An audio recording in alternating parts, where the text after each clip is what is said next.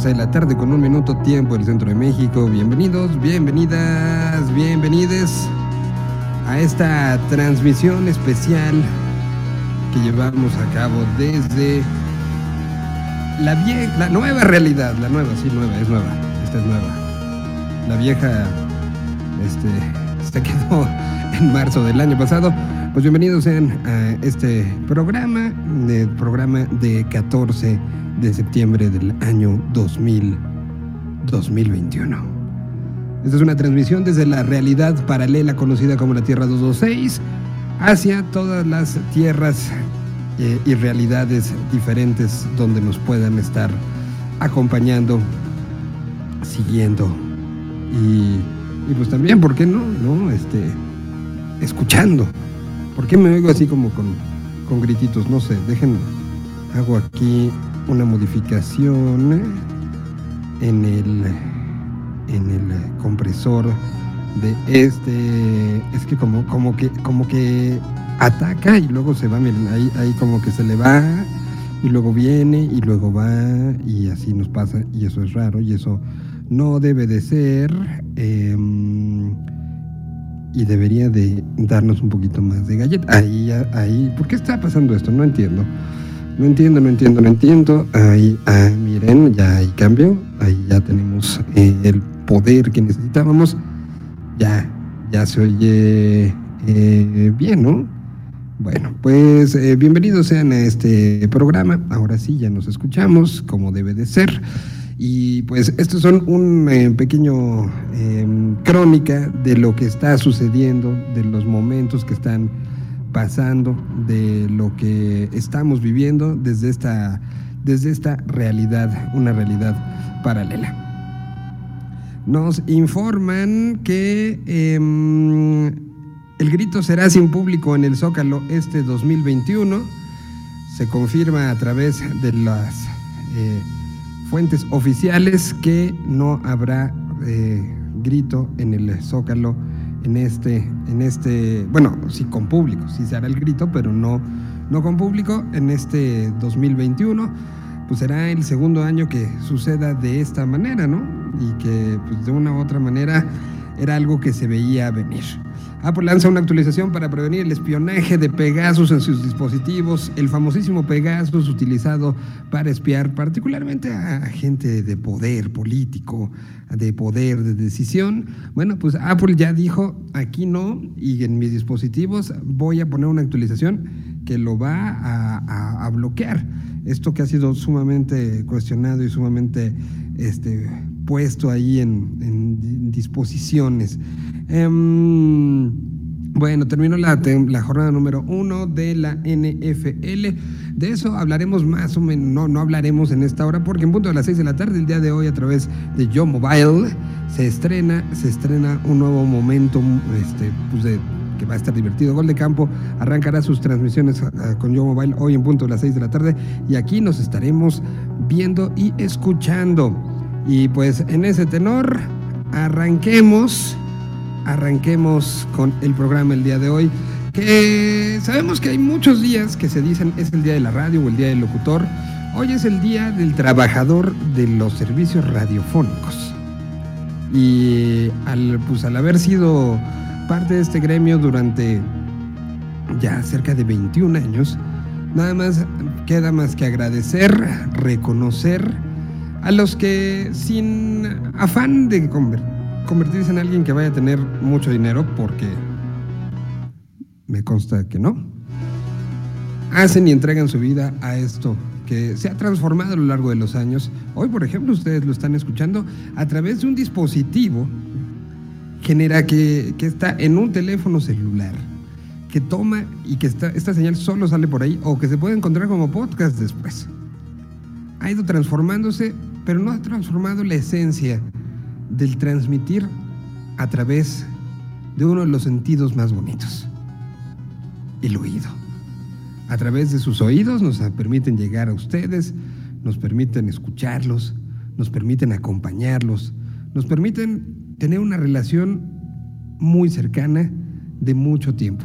Y yo agradezco haber tenido durante todo este año y espero que durante algún tiempo más tener la oportunidad de hacer esto todos los días. Una profesión que respeto, una profesión que admiro y una profesión que amo. Feliz día a todos los trabajadores de la radio, a todos los que tienen que ver con los sueños que empiezan con un audio. Radios, sonando en radios.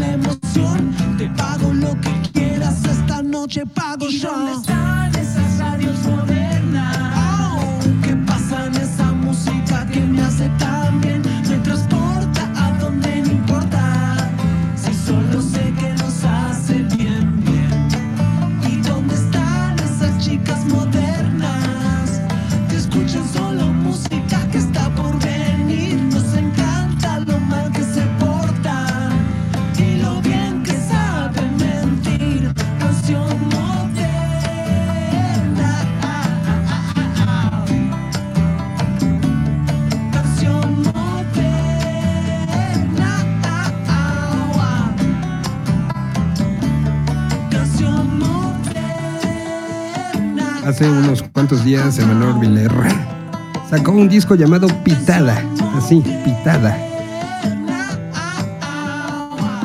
Y fue como una especie de unplugged que estuvo haciendo durante todos estos días de pandemia. Y viene ahí esta canción original del disco como disco. Se llama Radios. Y es una de las muchas canciones que habla de la magia, de la radio. Y hay, otras más, ¿no? Que lo hacen. Y este es un ejemplo que a nuestro primer muchacho invitado del día de hoy le encanta, le fascina, lo vuelve loco. ¿Y por qué no? Si habla de la radio mexicana. Eso viene en el Reina, Skinky, y la canción se llama Mexican Radio.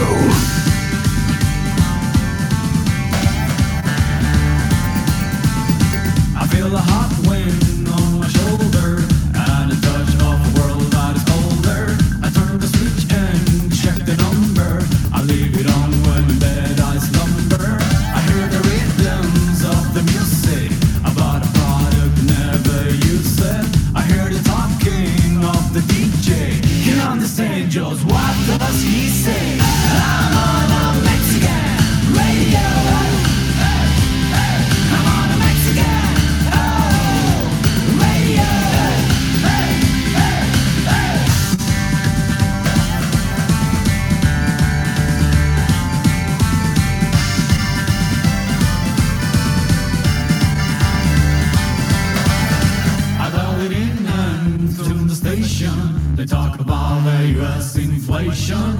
Understand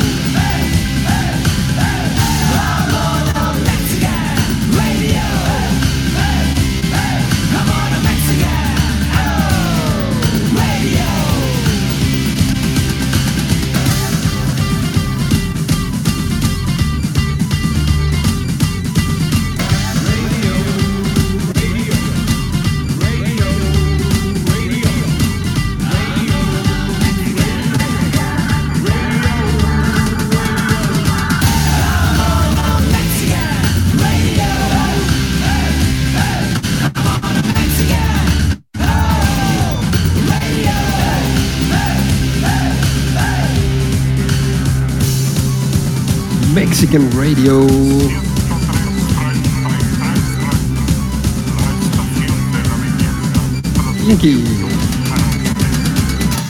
Y si es canción que la pones y aparece de una u otra manera, se hace presente Pada. Creo que sí es, es- ti- tiene esa peculiaridad esta, esta, esta canción. Bueno, pues ahora sí saludo a Pada. ¿Cómo estás, Padita?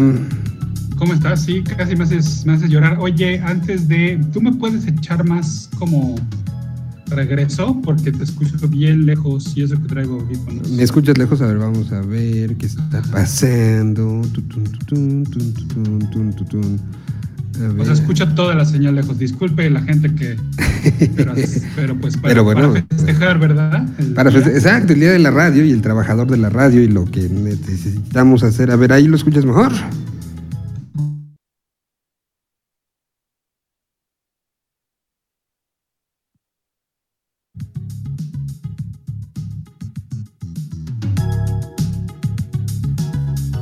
Y creo que hemos vuelto. Sí, ¿no? Algo sucedió ahí raro que nos fuimos de todos lados, pero creo que ya. Ahora sí ya estamos en, en operación y listos. Seguramente había habido ahí como un hipo, si me pueden avisar. Si ya estamos, creo que ya estamos, ¿no, Pada? Ahora sí, Pues yo ya te escucho bien. ahora sí ya me escuchas bien. Sí, ajá. Fue algo muy raro que sucedió, que, que nos frició todo, pero bueno. Creo que ya estamos listos. Pues felicidades para tú también. ¿Cuántos años en la radio en México eh, te has aventado? Es desde el 99, no, 98 entré a, la radio eh, ya de manera formal. Comencé radio universitaria en la Universidad Inter- Intercontinental en Stereo Week y de ahí pasé a Televisa Radio, a WFM y bueno, pues ya varias aventuras este, radiofónicas. Que, que- que sí es uno de los de las plataformas más bonitas, ¿no? Tú, tú has escrito, has hecho guiones, has hecho video, pero la radio sigue teniendo ah, esa, magia específica, ¿no? Sí, no, totalmente, y implica su reto, implica obviamente su, em, su- sus ganas de, de estarte jalando, ¿no? A, ca- cada rato, y además, pues bueno, todo mundo eh, eh, se atreven muchas voces a decir, ¿quién escucha radio hoy en día? No, la verdad es que les impresionaría quienes siguen escuchando radio, porque no es lo mismo pues, obviamente la empatía que puedes crear con una voz que te está guiando a través de la música, que te está guiando a través de las noticias, a través de, de diferentes mundos, ¿no? Como es el caso del el mundo que tú creas a través de Tierra 226. Entonces, pues claro que siempre eh, será necesario el formato como tal. Tal es el caso de los podcasts, ¿no? Que, bueno, obviamente son un, eh, derivativo de, la radio, ¿no? Y entonces por eso, pues también tienen su, nuevo auge en los últimos años.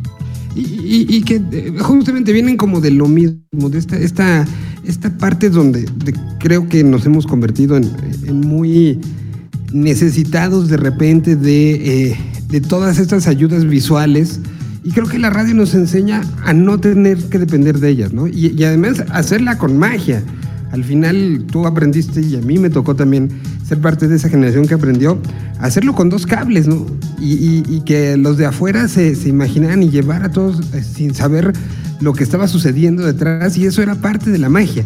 Que tú podías estar literal colgado de un poste eh, para que la señal saliera y, y haciéndole, haciéndole, contándole a la gente tu visión de las cosas, eh, transformándolo en, pues un poco en un, un acto de fe, pero de magia y de unión y de comunicación, ¿no?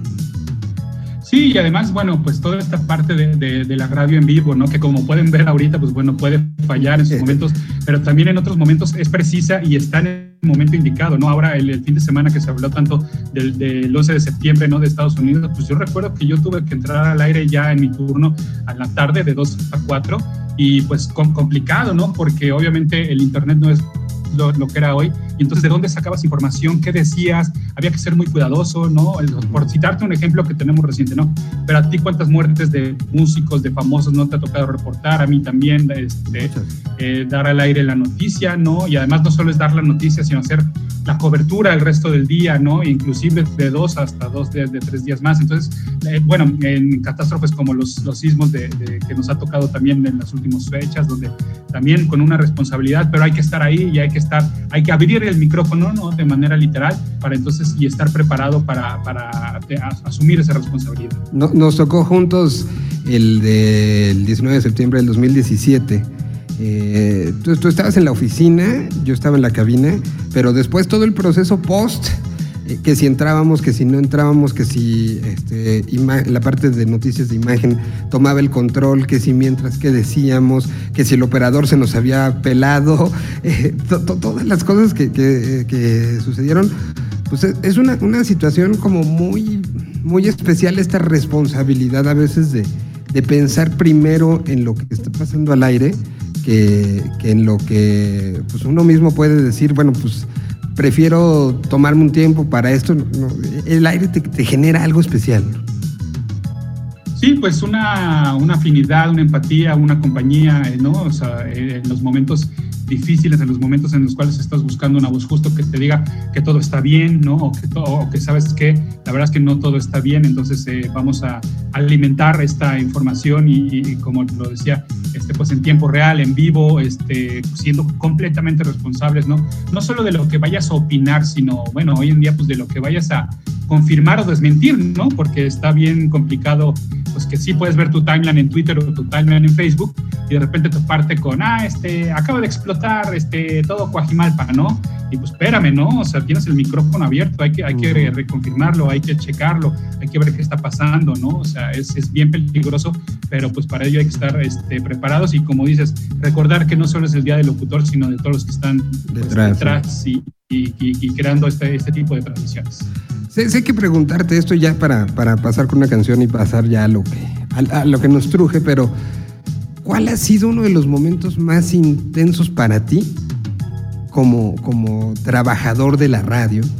Donde has dicho, eh, pese al estrés, pese a todo, cuando acabó el momento, eh, de estos momentos donde ya estás solo, que dices, wow, lo que acaba de pasar. Para ti, ¿cuál es uno de esos momentos mágicos o, o- estresantes? No, no sé, uno de esos que te marcó y que por los que dices, escogí hacer lo, lo mejor de, que pude haber hecho. Pues tengo dos. Uno, uno, los dos acaban bien. Uno acaba muy, muy bien. Eh, esto fue el, el bonito, digamos, eh, el, el que no nos esperábamos la respuesta o, o la magnitud. No, no, no, no es magnitud, es más bien lo emotivo. Fue cuando hicimos un flash mob a través de RMX eh, y que convocamos a, a la gente de Guadalajara al- en el Hospicio Cabañas a que de repente, los flash mob, bueno, digo, se pusieron muy de moda hace muchos años y este, son estos momentos en los cuales nadie se espera, ¿no? Seguramente la gente que nos está escuchando recordará haber visto videos donde están en una central de autobuses y de repente se empiezan a parar diferentes músicos, ¿no? Y tocan Here Comes the Sun, ¿no? No es cierto, no era una, no era una parada de camión, era una oficina de desempleo. Entonces, eh, pues estos músicos co- eh, tocan Here Comes the Sun de, de los virus como para darles esperanzas a estas personas, ¿no? Pero obviamente nadie se lo esperaba, ¿no? Flash mobs en centros comerciales donde de repente todo el mundo se para y se pone a bailar, ¿no? Bueno, lo que nosotros hicimos fue que la gente cuando sonara Paper Planes de MIA aventara avioncitos de papel, ¿no? En una actividad muy lúdica, muy, muy recordando nuestra infancia. Y bueno, ese momento en el cual vuelan los, los, los avioncitos, pues bueno, se volvió mágico, ¿no? Y además la gente volvió a ser niño en ese momento, ¿no? Y demás. Entonces, la verdad es que todos estábamos conmovidos, conmovidos por el momento, porque todo salió bien, porque no lo esperábamos, porque no pensábamos que el programa en ese momento tuviera ese, ese nivel de convocatoria. Entonces, la verdad es que, pues, pues, durante años, ¿no? Si de por sí soy bien chillón, cuando entro al aire en ese momento para platicar de qué había pasado, pues me suelto a llorar de la emoción, ¿no? Otra vez que también lloré al aire fue cuando recibí a Marty McFly, precisamente en el año 2015, cuando coincide que Marty McFly llega al 2015, pedí permiso para que yo transmitiera en ese momento a través de RMX la hora y el momento exacto en el cual Marty McFly llegaba al 2015 y pues también me ganó la, la emoción, ¿no? O sea, fue, pues no sé por qué, ¿no? O sea, yo sí me estaba imaginando que estaba recibiendo a Marty McFly, que estaba viajando en el tiempo, ¿no? Esas dos. Eh, y y la, la- una, una difícil y complicada fue cuando se me cayó un escenario en, este, en la WIC, precisamente. Yo estaba haciendo una gira por universidades y entonces estábamos llevando DJs para que tocaran en las universidades. Y entonces eh, en una cancha de fútbol de la WIC, de las que están hasta arriba, pues empezó a soplar demasiado el aire. Tan es así que la manta protectora, porque iba a llover, entonces la manta protectora hizo como una especie de vela que se lleva el escenario y le cae la, el arco de luces encima al DJ. No, no recuerdo qué DJ era, pero era, era un DJ de Noise Lab y también le cayó a, ay, me acaba de ir su nombre, a Damián. A Damián, que tú debes ubicar bien. Este, no, no, no, Noise Lab, no, estoy confundiendo, no es Noise Lab, es este. Mutec. Era. Sí, bueno, ajá. Entonces le- les cae la, la- la- torre de luces encima a ellos. Afortunadamente no pasó a mayores. Afortunadamente, y mira cómo lo tengo que decir, que le cayó a los músicos y no a los alumnos, porque yo estaría en la cárcel, ¿no? Si le hubiera caído en- a los alumnos.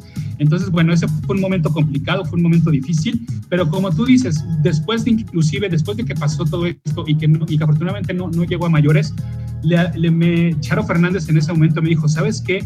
Habla a la WIC y diles que queremos regresar, queremos que, que ganarnos la confianza de los alumnos y ganarnos la confianza de la WIC para que regresemos y para que vean que eso fue un accidente y que no- nosotros no solemos hacer las cosas este, mal. Obviamente cuando le hablé a la WIC me dijo, ¿estás loco? Pero, ¿saben qué? Tienen un punto. Vamos a hacerlo de nuevo y vamos a regresar y vamos a hacer el evento como debió haberse hecho desde un inicio. Entonces terminó muy bien, ¿no? O sea, porque Sí, todo ¿no? quedó, eh, eh, pues, pues salió muy bien. Porque, porque aparte fue en tu escuela, ¿no? O sea, Sí, no, no. Era la todo. primera, era la primera fecha de la gira, porque yo dije, pues sí, qué fácil empezar por mi escuela, porque pues lo conozco con- a quién dirigirme, conozco obviamente la locación, ¿no? Entonces, y entonces la, gira de hecho cerró en la WIC como para quitarnos esa espinita y lo logramos. Wow, pues ahí están muchas de las historias radiofónicas. Yo te agradezco muchísimo que hayas contado, contado estas y, que sí, ¿no? O sea, hay, días que uno se va a acostar diciendo, híjole, lo que acaba de pasar, a lo mejor se dieron cuenta dos o dos millones, pero, Sí. pero hubo una conexión, ¿no? Y, y al final, por eso hacemos esto. Y pues una canción antes de pasar ahora sí con los martes geeks de este programa.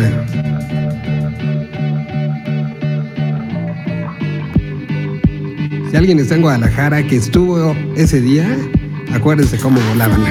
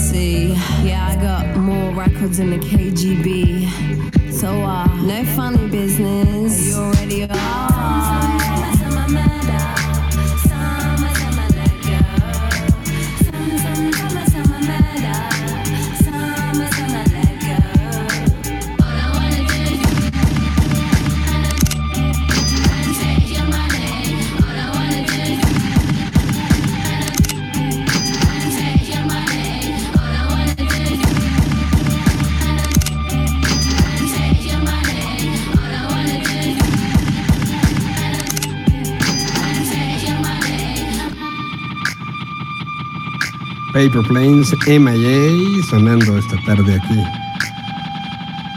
En la Tierra 226, festejando un poco la radio y lo que hemos hecho alrededor de ella.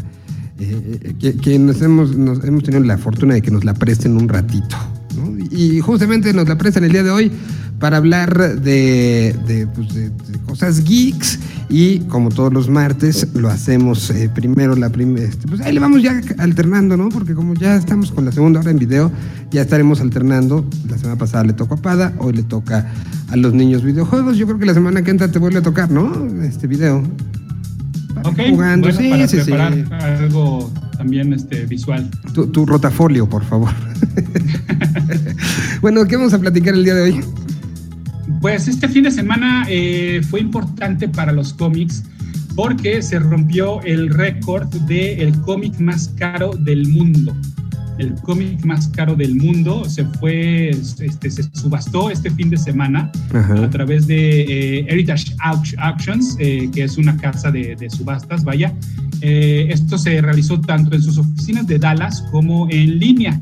y estamos hablando de un Amazing Fantasy número 15 que eh, es de 1962 y esto representa la primera aparición de Spider-Man. ¿Tienes idea? Bueno, creo que ya te spoileré medio por ahí, ¿no? Pero Sí, ya me este, dijiste cuánto. ya te dije cuánto. Bueno, pues se fue por 3.6 millones de dólares. 3.6 millones de dólares es el cómic más caro del mundo actualmente. Estamos hablando, según yo, de... Pues, ¿cuánto será en peso? ¿Más de 60 millones de pesos? ¿O estoy mal? Sí, no, más de 60 millones de pesos. Ahora, eh, cuando me lo dijiste, dije, no le voy a contestar nada hasta que estemos allá. Ok, ajá. ¿En qué se basa alguien para pagar? Perdón que, que- que no, no quiero ningunear ni mucho menos, pero ¿son cuántas hojas? ¿De qué tipo de papel? ¿No? Para pagar esa cantidad de dinero. ¿Sobre qué se hace esta evaluación? ¿Quién pone? Evidentemente, si fue una, una subasta, pues, pues se lo quieres ganar a alguien más y tú vas subiendo el, el- precio. Pero, ¿cuál fue el precio base de esa subasta y, y por qué tan caro? Ok. Básicamente. Para, pa- sí, eh, para ello hay que recordar la lección número uno de cómo coleccionar cómics, que ya ocurrió aquí en este programa. Exactamente. Te acordarás que platiqué sobre graduación, sobre qué mide, este, este, el que se mide en, el- en el estado del cómic, es decir, que pueden ser muchas cosas, desde las páginas, si, si, sigan si ya están amarillentas o no, si las puntas están todavía eh, rectas y demás. Bueno, este, este ejemplar de la Missing Fantasy número 15 está graduado en 9.6, ¿ok? Se sabe de la existencia de solo cuatro Amazing Fantasy número 15 que están graduados en 9.6.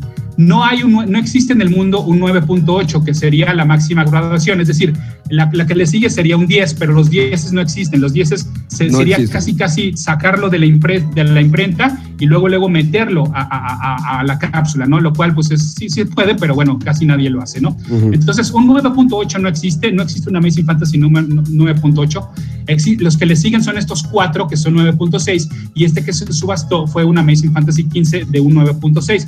Entonces, por supuesto que esto también ayudó a que el, el precio se inflara tanto. De hecho, en marzo de 2020, o sea, el año pasado, un 9.4 se vendió en 795 mil dólares, lo cual obviamente estamos hablando de una eh, diferencia abismal, pero fíjate cómo el hecho de que este fue un 9.6 y aquel fue un 9.4, entonces sí hace la gran diferencia. Yo creo que también ayuda a que obviamente el personaje en estos últimos meses del año está de moda. Ya no lo comentamos al aire, pero el, el tráiler de Spider-Man No Way Home rompió el récord de un tráiler de película más visto en menos de 24 horas en YouTube. Entonces, el personaje está caliente, el ruido por Spider-Man está caliente, entonces yo creo que también esto ayudó a que se elevara el precio de este Amazing Fantasy número 15. Ahora, ojo, claro, a estos niveles, obviamente estos personajes como Batman, Superman, este, el Hombre Araña, ya son intocables. Pero si, la, si a la película le fuera a ir muy mal y que la, la película estuviera muy mala, entonces habrá quien te diga, no, yo no te pago eso, yo te pago un poquito menos, porque entonces el voz por el personaje baja un poquito. Te digo, a esos niveles baja una nada, ¿no? Obviamente, pero de que puede bajar, puede llegar a bajar, ¿no? Sin embargo, esta persona que no sabemos quién es, porque obviamente a estos niveles de lana estamos hablando de que obviamente las casas de subastas protegen la identidad completamente, a menos que la persona quiera salir a decir, hey, es mío. Que imagínate, es como esa, como ese meme de, este, si te diste, ¿qué, qué prefieres, no? Si darte a, a, quién, a quién te gusta, a este, a Maribel Guardia, pero no contárselo a nadie, o eh, darte a la Chupitos, pero que todo el mundo se entere. No, bueno, no, creo que lo, di- lo dije muy mal, pero es como eso, Muy. ¿no? Es, lo dije muy mal, ajá. Pero imagínate tener el Amazing Fantasy número 15 con la primera aparición de Spider-Man, pero no poder contárselo a nadie porque sabes que implica un riesgo a tu seguridad, porque quiere decir que de menos, de menos tienes 3.6 millones de dólares en el banco. O ya no los menos. tienes porque Sí, ya los no. pagaste por el cómic, ¿no? Pero la tiene- lo tienes guardado en algún lado y, y bueno, pues para que te sobren 3 millones es porque tienes otros más, ¿no? Entonces, este, pues sí, sí, sí, es una situación. Eh, ahora, no, esto no, no, o sea, que tenga un, un cómic a este precio no es eh, un poco generar una ilusión a todos los coleccionistas que algún día van a poder vender sus cómics en algo así. No, no es generar pues, algo que, que- que no es real. Sí, y a, y a eso voy a llegar en unos momentos. Solamente déjame hacer un comparativo, seguir, Claro, seguir claro, comparando eh, con, con cuáles cómics eh, también son los más caros del mundo. A inicios de este año, inicios de este 2021, el récord lo tenía un Action Comics número uno, que es la primera aparición de Superman y que es de 1938, es decir, estamos hablando también de unos más o menos 30 años de diferencia. Ese se había subastado por 3.25 millones. Ese tenía el récord a inicios de año del cómic más caro del mundo. Sin embargo, pues ya llegó el de Spider-Man a quitárselo. Luego, en enero, en- también a inicios de este año, el único Batman número uno, graduado 9.4, se vendió por 2.22 millones de dólares. Ojo, es el Batman número uno, no es el Detective Comics número 27, que esa es la verdadera aparición, la primera aparición de Batman. Aquí estamos hablando de Batman número uno cuando ya le dan su propia serie después de convertirse en el personaje principal de la serie Detective Comics.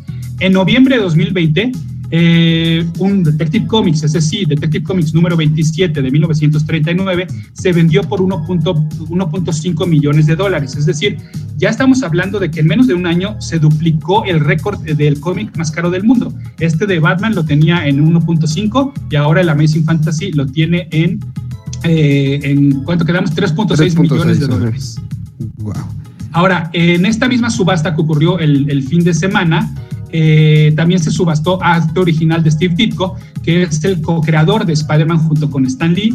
Y, eh, por ejemplo, se incluía un- la página 12 del número 18, eh, de- que es una pelea contra Sandman. Ahí estamos hablando de ya otro tipo de coleccionismo, que es el arte original de los cómics. Y eh, con eso voy a responder la pregunta que me hacías hace ratito.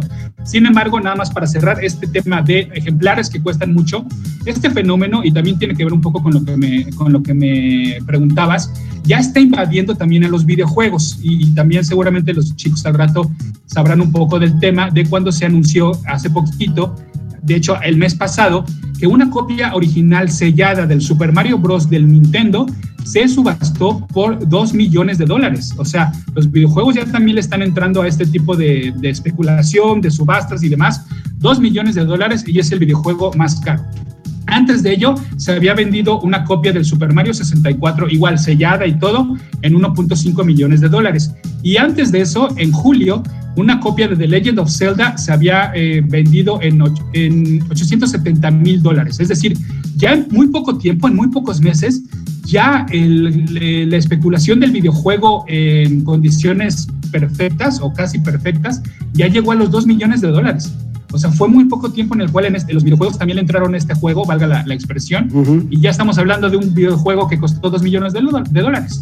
Ahora, yo, tengo ahí una pregunta y me, me hace recordar esto, ah, y, y a lo mejor todos tuvimos un amigo así.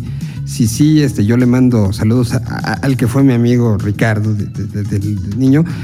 Eh, ubicarás esto y lo voy a poner en los términos más ñoños posibles el día de hoy porque pues, está este programa, ¿no? Y este, este, este espacio. ¿Te acuerdas de Mask?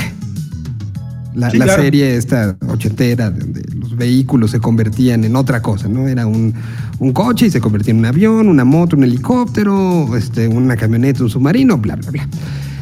Bueno, tenía un amigo que tenía el tráiler.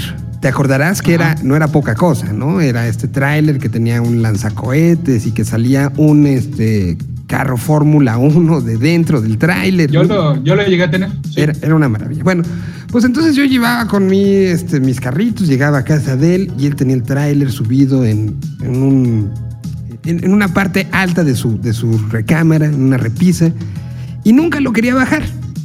No. La respuesta era, ¿por qué no lo quieres jugar, güey?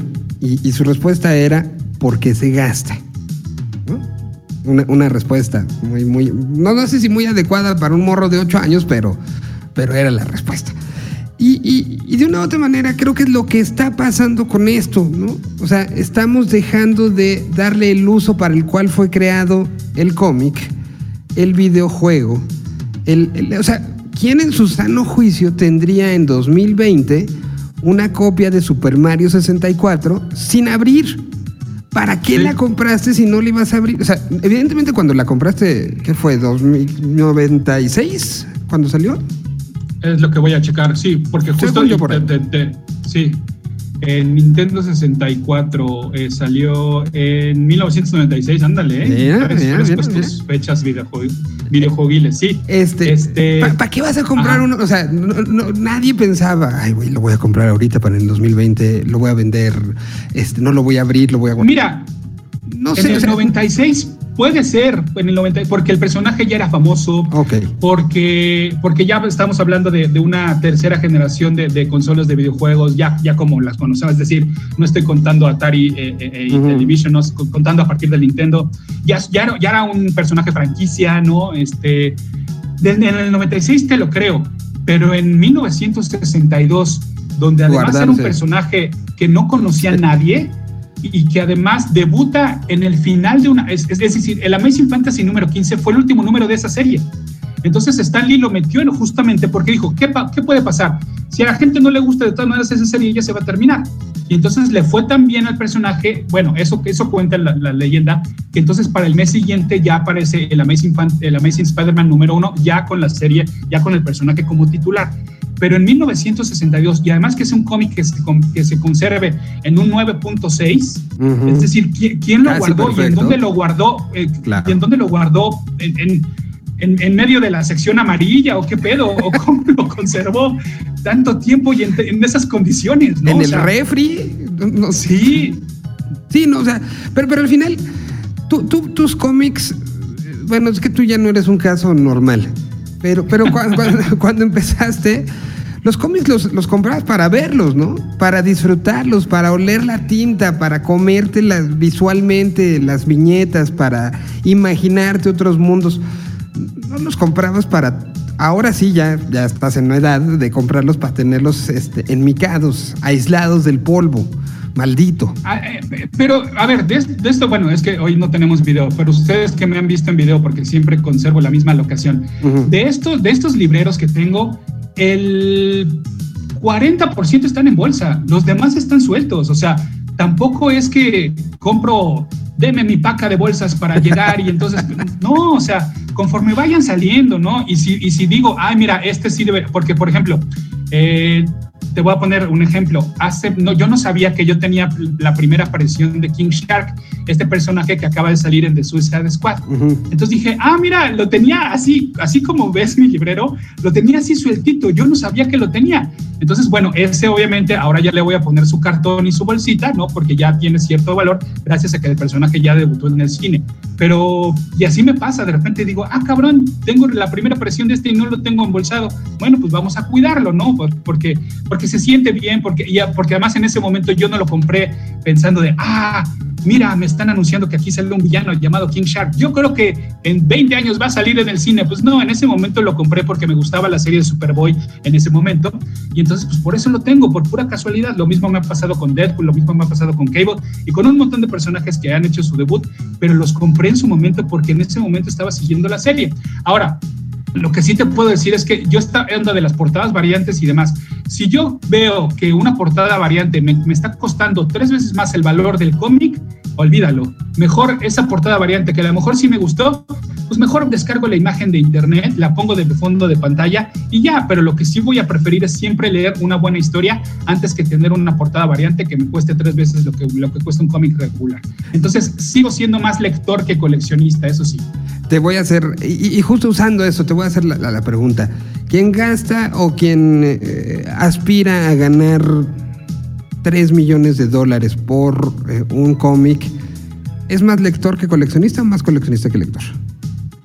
Yo creo que es más coleccionista y te lo voy a, te lo, con el, con el siguiente tema, este, creo que nos va a quedar un poquito más claro. Bueno. Porque ahí te va. Bueno, ¿quieres ir la canción? Sí, voy a canción y, y- y- y Va. regresamos. Aquí está un... Bueno, co- pero te dejo la pregunta al aire. A ver. ¿Tú qué preferirías?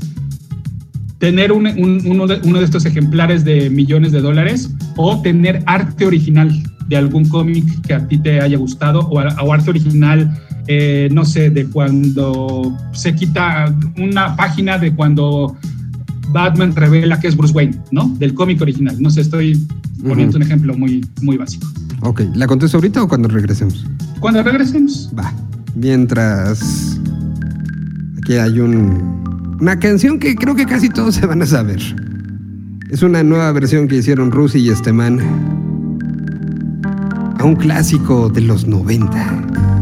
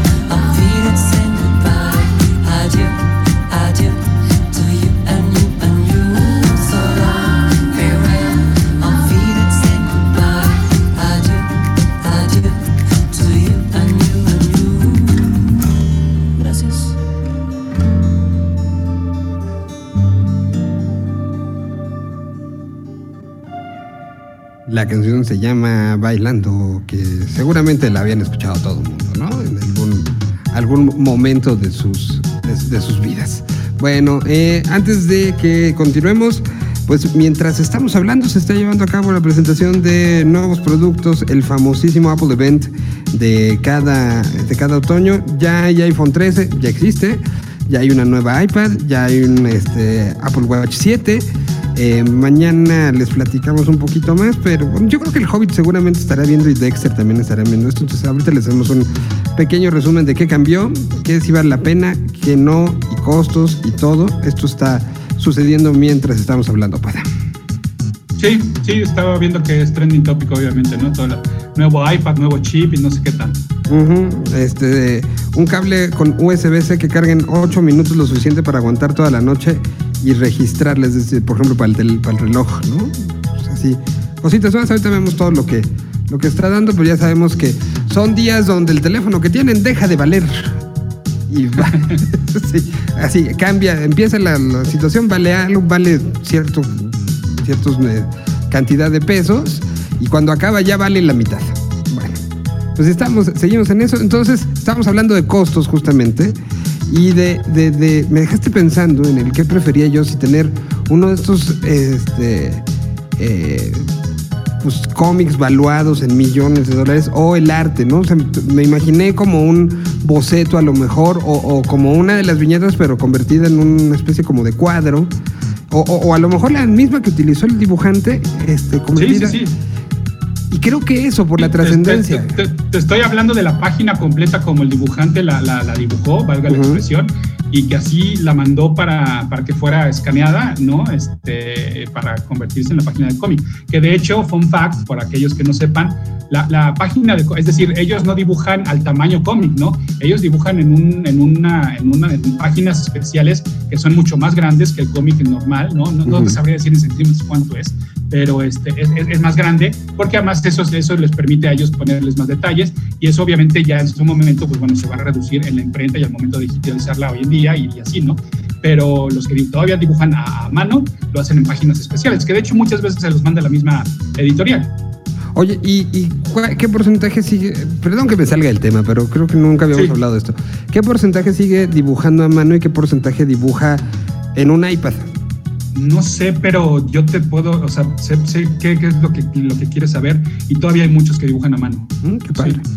O, o, o, o, o- o campechanean, ¿sabes? O sea, a lo mejor a mano, pero ya este, obviamente eh, le meten más, más truquillo ya pues eh, en la versión digital, ¿no? Ok, ok.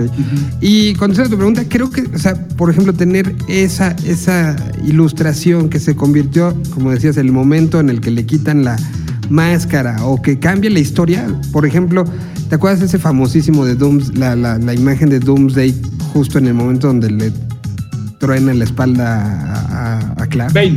Ah, perdón, ese Bane el- el- a, a Batman. Ajá. Pero yo decía la el golpe este de, de Superman con, Eso, con este eh, Con Doomsday. con Doomsday, cuando, cuando los dos se dan el llegue, esa, por ejemplo, pues cambió la historia del cómic, ¿no?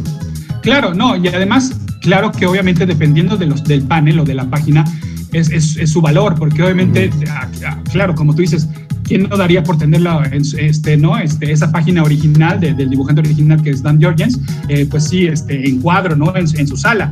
No es lo mismo a tener una, a una página de una conversación entre Peter Parker y la tía May, ¿sabes? O sea, esa pues es como de, eh, qué padre es arte original, pero la verdad está bien aburrida, ¿no?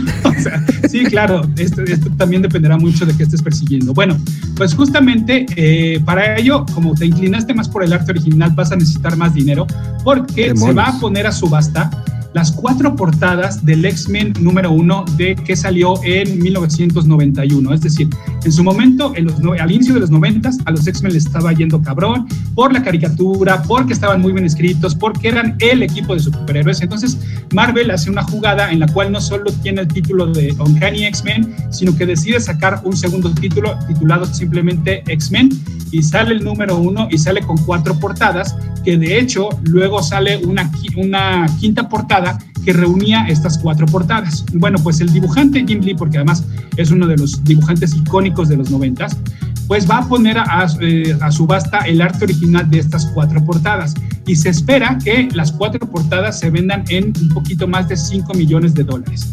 Esto representaría un nuevo récord porque el récord anterior lo tiene eh, una portada de Frank Frazetta, este dibujante, eh, perdón, este pintor, podríamos llamarlo pintor, que dibujó para la revista Airy, que era una revista de terror ¿no? y, de, y de fantasía. Se vendió por 5.4 millones de dólares. Y hace no mucho también el récord lo tenía eh, unas portadas de Tintín, de este, esta historieta europea, que se vendieron en 3.4 millones de dólares. Sin embargo, se espera que estas portadas de Jim Lee para el X-Men número uno, que son icónicas, que, Ujú. que seguramente ustedes si las googlean las han visto sí o sí, se espera que alcancen los más de 5 millones de dólares. Ahora, a ver, ahí yo tengo una pregunta. sí, Perdón. Sabes que soy muy preguntón. Estoy viendo una, ¿no? Es donde eh, tengo una donde sale Beast, atrás sale eh, Xavier, sale el Arcángel, sale Jean Grey y sale Storm, ¿no? ajá, Es, es un número uno certificado eh, Ok. por Warranty Corporation con un 9.8, editado en 1991, o sea, un 9.8. Eh, Tú me estás diciendo que el arte original de, de este que estoy viendo eh, son ¿cuántos millones por las cuatro? 5 millones. Pongamos que de a millón por arte, ¿no? Ajá. supongamos. ¿Por qué el, un 9.8 de ese número uno cuesta 159 dólares y el arte cuesta un millón de dólares? Ok, ahí te va. Y, y ahora sí, por fin voy a responder lo que me decías hace rato. Porque en su momento, bueno, más bien no en su momento, este es este X-Men número uno es el cómic más vendido de todos los tiempos, de todos los tiempos, ¿ok? Vendió en su momento 8 millones, 8.1 millones de copias. Sin embargo, hay un poquito de trampa. ¿Por qué? Porque se ordenaron 8, o sea, Marvel imprimió 8.1 millones de copias con base en lo que las tiendas de cómics le pidieron. Es decir, yo quiero 100, yo quiero 1000, no, yo quiero 5000. Entonces Marvel dijo, pues sí, ¿quién más? ¿Quién más? ¿Quién más? Ajá. Yo quiero este 400 mil porque aquí van a venir, y, ok. Entonces Marvel imprimió 8.1 millones de copias. Eso no quiere decir que las 8.1 millones de copias se hayan vendido, porque a lo mejor muchas se quedaron en la tienda de cómic, donde a lo mejor la tienda pensó que iba a vender, eh, que iba a vender 500 y a lo mejor vendió 450. Entonces ese número se ha ajustado y se calcula que se han vendido 7 millones de copias. Ahora, se pidieron tantas que hoy en día es bien fácil conseguir ese número uno de X-Men. Claro, no graduado como el que tú estás viendo, Ujú. pero es relativamente fácil. Si tú vas hoy en día, de hecho en una convención de cómics de hoy en México, si le rasas bien, te aseguro que puedes conseguir bien fácil eh, cualquiera de las portadas del X-Men número uno por, ¿qué te gusta? A lo mejor mil pesos y ya me estoy yendo caro. Es decir, a la mera hora se hizo tanta especulación y se armó una burbuja tan grande que todo el mundo terminó por tener una, por lo menos una de las portadas de ese X-Men número uno. Entonces, claro, graduado y todo, pues claro, sí aumenta su valor, pero no es un cómic que sea difícil Sí, ¿no? de conseguirse como los que ya estábamos hablando hace rato, pues como un Amazing Fantasy número 15. Ahora, para que veas la, la, la, la comparación, el cómic que le sigue de, de lo, es decir, el segundo más vendido es el Star Wars número uno que lanzó Marvel hace poquito en el 2015 que se especula que se ordenaron un millón de copias. Vuelvo a lo mismo, se imprimieron un millón de copias. No quiere decir que, se se hayan vendido ese millón de copias. A lo mejor se vendieron solamente 900 mil. Entonces, nuevamente vuelvo a lo mismo. Hoy en día, en cualquier tienda de cómics, inclusive aquí en México, tú pregunta por un Star Wars número uno y van a tener una copia con las cientos de portadas variantes que sacaron y demás. Entonces, eh, sí, como tú decías hace rato, hay mucha especulación. Obviamente, de una u otra manera, para bien o para mal. En este caso, pues bueno, sí, aquí lo que vale es obviamente tener el arte original, las portadas originales del cómic más vendido del mundo. Entonces, por eso es que puede, aguantar, puede alcanzar 5 millones de dólares. Pero No, de pues- eso, en una de esas, quién sabe si nos enteremos, porque está el rumor de que esta sería una subasta a puerta cerrada. Es decir, en una de esas ni nos, ni nos enteramos de cuánto alcanzó este, en realidad este, esta, pues, la cifra. En una de esas nunca sabremos en cuánto se vendieron estas cuatro portadas del X-Men número uno de 1991. Cuatro, no, casi, no, perdón, cinco millones más por eso. Y, esa lista de los más vendidos, eh, ¿cómo, ¿cómo se acaba consolidando? Porque me imagino que cuando eh, X-Men de una u otra manera tuvo su momento, ¿no? Cuando empezó estas pe- películas y tenía... Pero después, seamos sinceros, con todos los problemas legales y de derechos, X-Men se ha desinflado muchísimo, ¿no? O sea, eh, ¿cómo, y, y, por tiempos también, por qué un Superman no ha logrado ser el más vendido o un Spider-Man o un Batman? Porque dudo mucho que en aquel entonces se imprimieran de a millón de ejemplares. Vuelvo a lo mismo. ¿Y las la... no cuentan? ¿Para este conteo? No, no, no, no, no, no, no, no cuentan. Eh, y porque además, eh, es que, es que hay, hay dos maneras de medirlo. Es decir, ¿cuál es el cómic que más vende? Una cosa es cuál es el cómic que más vende y otra cosa es cuál es el cómic más vendido. El cómic que más vende es One Piece. ¿Pero por qué? Porque lleva años publicándose, porque Ok, son un chorro ok. de tomos, ¿no? El mismo caso, si tú me dices, ¿cuál es el cómic? ¿Cuál es Superman es el cómic que más vende?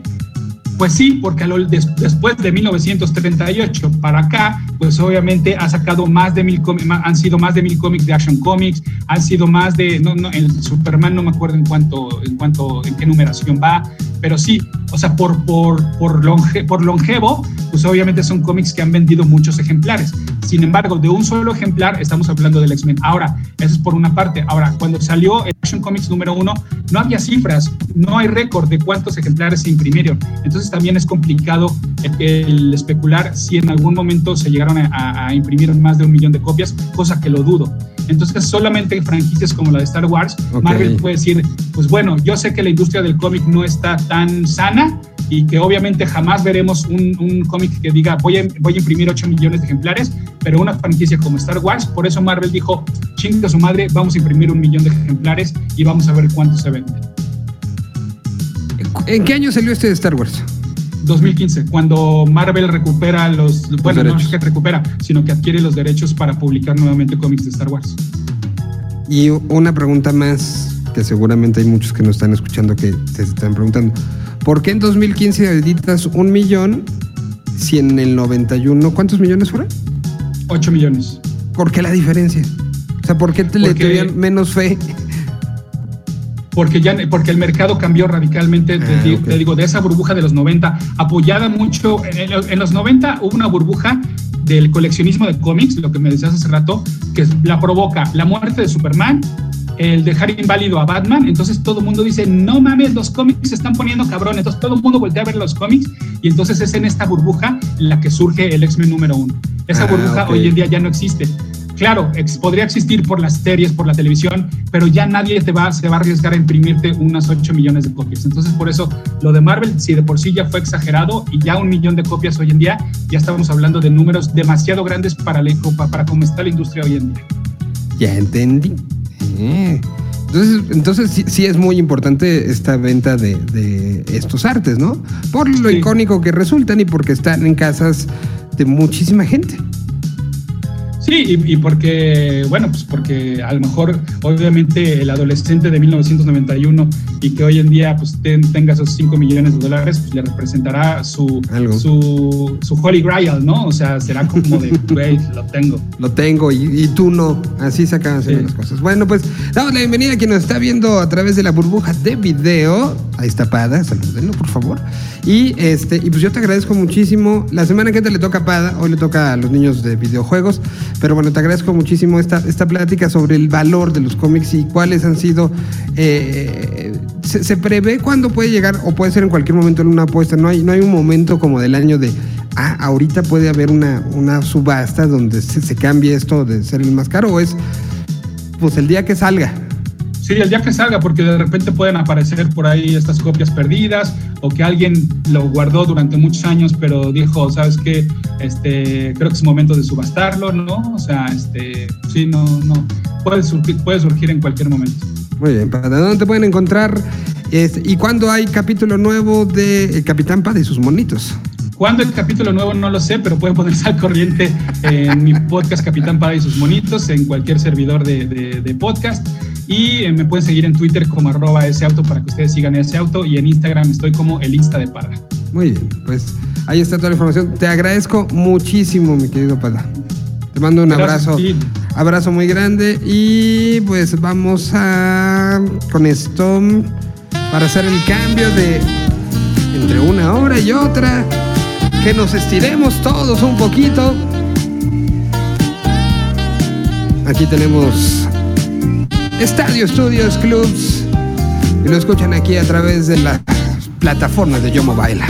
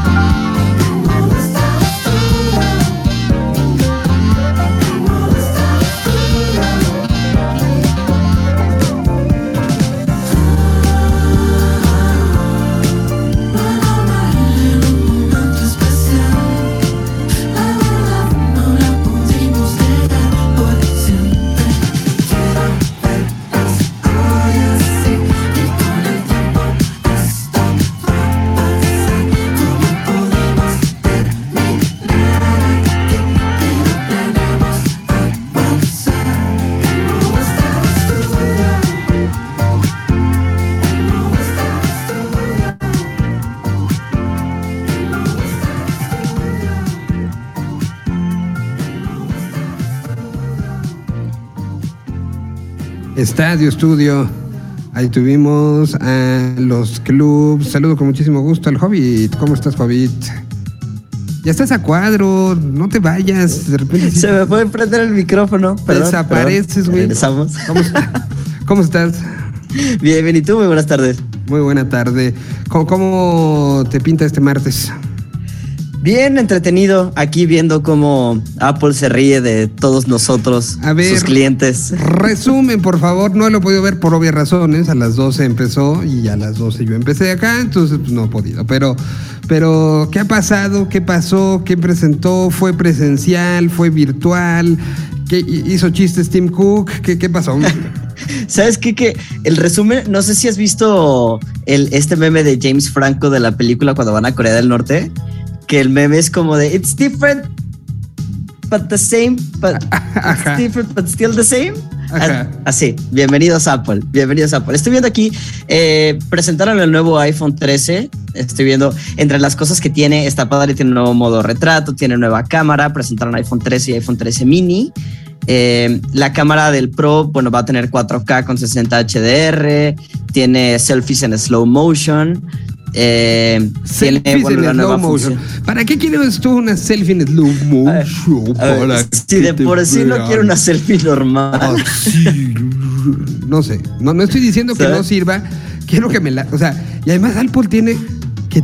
O sea, a mí me pasa, no sé de ti, yo sí tengo este, este gusto, no sé si sea sano o no, de eh, cuando son este tipo de, de situaciones y que no lo pude ver en vivo, después me lo echo completo, como si lo estuviera viendo por primera vez. Y lo veo completo y me río de los chistes. Pero después de ya ves, ya haber visto, visto en Sí, Twitter después, todo. después de haber visto todo, Ya. así como, ay, ay. Pero digo, no, o sea, yo quiero que me expliquen bien este telefoto ultra wide que están anunciando en el Pro ahorita, ¿no? Entonces, eh, sí me Claro. he hecho todo, la verdad, sí, sí, sí, tengo que, que decirlo. Pero, eh, pero, pero bueno, seguramente Yo- yo- habrá una buena explicación para quien, quien quiera tener una selfie en slow motion. A, a ver, ya está Dexter por acá. Dex, ¿tú quieres tener una selfie en slow motion? Creo que no. Una selfie en slow motion. ¿De qué me perdí? De que, de que Apple está presentando el iPhone 13 ah, ahora. estoy- sí, estoy viendo eso justamente. Eh, ¿Qué tal ha estado? ¿Tú también lo has visto? Porque yo no, porque pues estaba yo en programa, ¿verdad? Pero, pero ¿qué ha pasado el Sí, día de hoy? pues eh, hablaron de Apple, ¿cómo se llama? Apple TV Plus, que es su, su servicio este de series. Ajá. Presumieron mucho Ted Lasso, eh, que pues es lo único que pueden presumir realmente. No, la de Morning, Eh. Morning Show está buena. La de. Lo platicaba con Rana. Ah, mi- mi-. ¿sabes cuál? Eh, no, sí, my bad, me equivoqué. Eh, Mythic Quest. Mythic Quest es una gran serie. No, no, Mythic Quest no la he visto, fíjate. La, la quiero ver. Es una ¿Sabes cuál? Y a ustedes dos en particular les va a gustar mucho. Dejen, abro para darles el nombre concreto y completo de esto. Es eh, una serie que se llama El arte del sonido con Mark Ronson. Ah, ok. no Pusieron a. Mark Ronson a hacer su serie, son cinco o seis capítulos por ahí. Y, y muy buena serie, ¿eh? Es muy que ese es el único sistema de streaming al cual ni siquiera lo he volteado a ver. O sea, Pues deberías, mi querido Hobbit. Deberías. Tiene, Sí tiene buenas cosas. Sí, Ok, la verdad. Muy, muy poquitas, pero muy bien curadas, creo. Y, y tiene, ¿sabe qué? Sí tiene, tiene un documental. No, no sé si, si se considera documental. eh, de los Beastie Boys. Ah, sí, es maravilloso. Sí, sí, es documentales. Porque además Sí. es como un documental Eh. Grabado en vivo con, con Spike Jones dirigiéndolo en un teatro en. Brooklyn. Y entonces salían, eh, salían los dos y, y todo estaba como ya armado en, en pequeños fragmentos de video. Y lo hicieron, o sea, además fueron dos o tres funciones de esto. Este, vendieron los Sí. boletos y todo. Y es maravilloso este documental. Es maravilloso, sí, sí, sí. Y hay uno que no lo he visto, pero tengo muchas ganas. Que por el morbo, que Apple saque algo que se llame 911, así se vivió en la Casa Blanca sí. que hablan gente de la administración Bush, cómo fue ese día para ellos, sí lo quiero ver, ¿eh? Ah, no sé si es de Apple, de verdad no me acuerdo dónde es, pero hay uno también que va a salir de la historia de Mónica Lewinsky. Que Ah, no como sé. que ahorita están saliendo trapitos al sol por todos lados de todo el gobierno americano, que también se ve bastante bueno. Pues bueno, entonces empezaron con Apple TV. Ok, y luego, Sí, empezaron con Apple TV, eh, también hablaron. bueno, con Apple Plus, eh, perdón. Apple TV Plus. Ah, Hablaron Apple del TV Apple Plus. Fitness Plus también. así hablaron del Apple Watch, presentaron el Serie 7, Ajá. anunciaron eh, después de ahí se pasaron Apple Fitness, que es este servicio pues, para hacer ejercicio que complementa al reloj, que originalmente había salido en pocos países, seis países, anunciaron que ya eh, se expande a 15 países, está México, entonces pues si quieren hacer ejercicio y están buscando como el pretexto, ahí está el Apple Watch y, Seamos y sinceros, Fitness. nos está viendo. A Dexter no sé por qué no le gusta prender su cámara los, los martes, pero, pero seamos sinceros. Hobbit, fíjense en Hobbit. Axel, por favor, ponnos a Hobbit en destacado. Gracias. Hobbit tiene cara de alguien que usaría el Apple Fitness. ¿Cómo se llama? ¿Apple Fitness qué? Fitness Plus. Apple Fitness. Apple Plus? Fitness Plus. No sé si él tiene. Yo, yo la verdad, ¿para qué les digo? No, que sí, no. no, no me ves, no me ves cara de, de atleta, de deportista. No.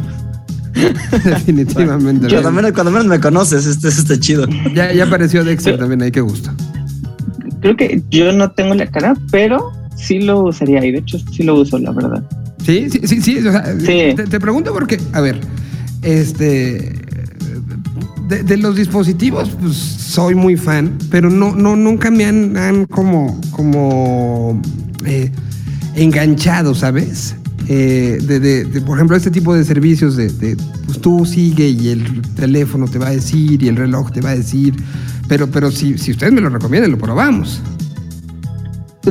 O sea, yo so- soy una persona que la pandemia me, me hizo empezar a hacer ejercicio. He probado muchas cosas en toda esta pandemia. Hay algunos que sí, hay algunos que no. Normalmente no me gustan mucho justo los que te dicen qué tienes que hacer y cómo lo tienes que hacer. Eh, pero creo que lo podría probar. Ok. Yo, yo debo admitir que cuando, cuando sí estoy O sea, haciendo sí- ejercicio, Sí, hago ejercicio.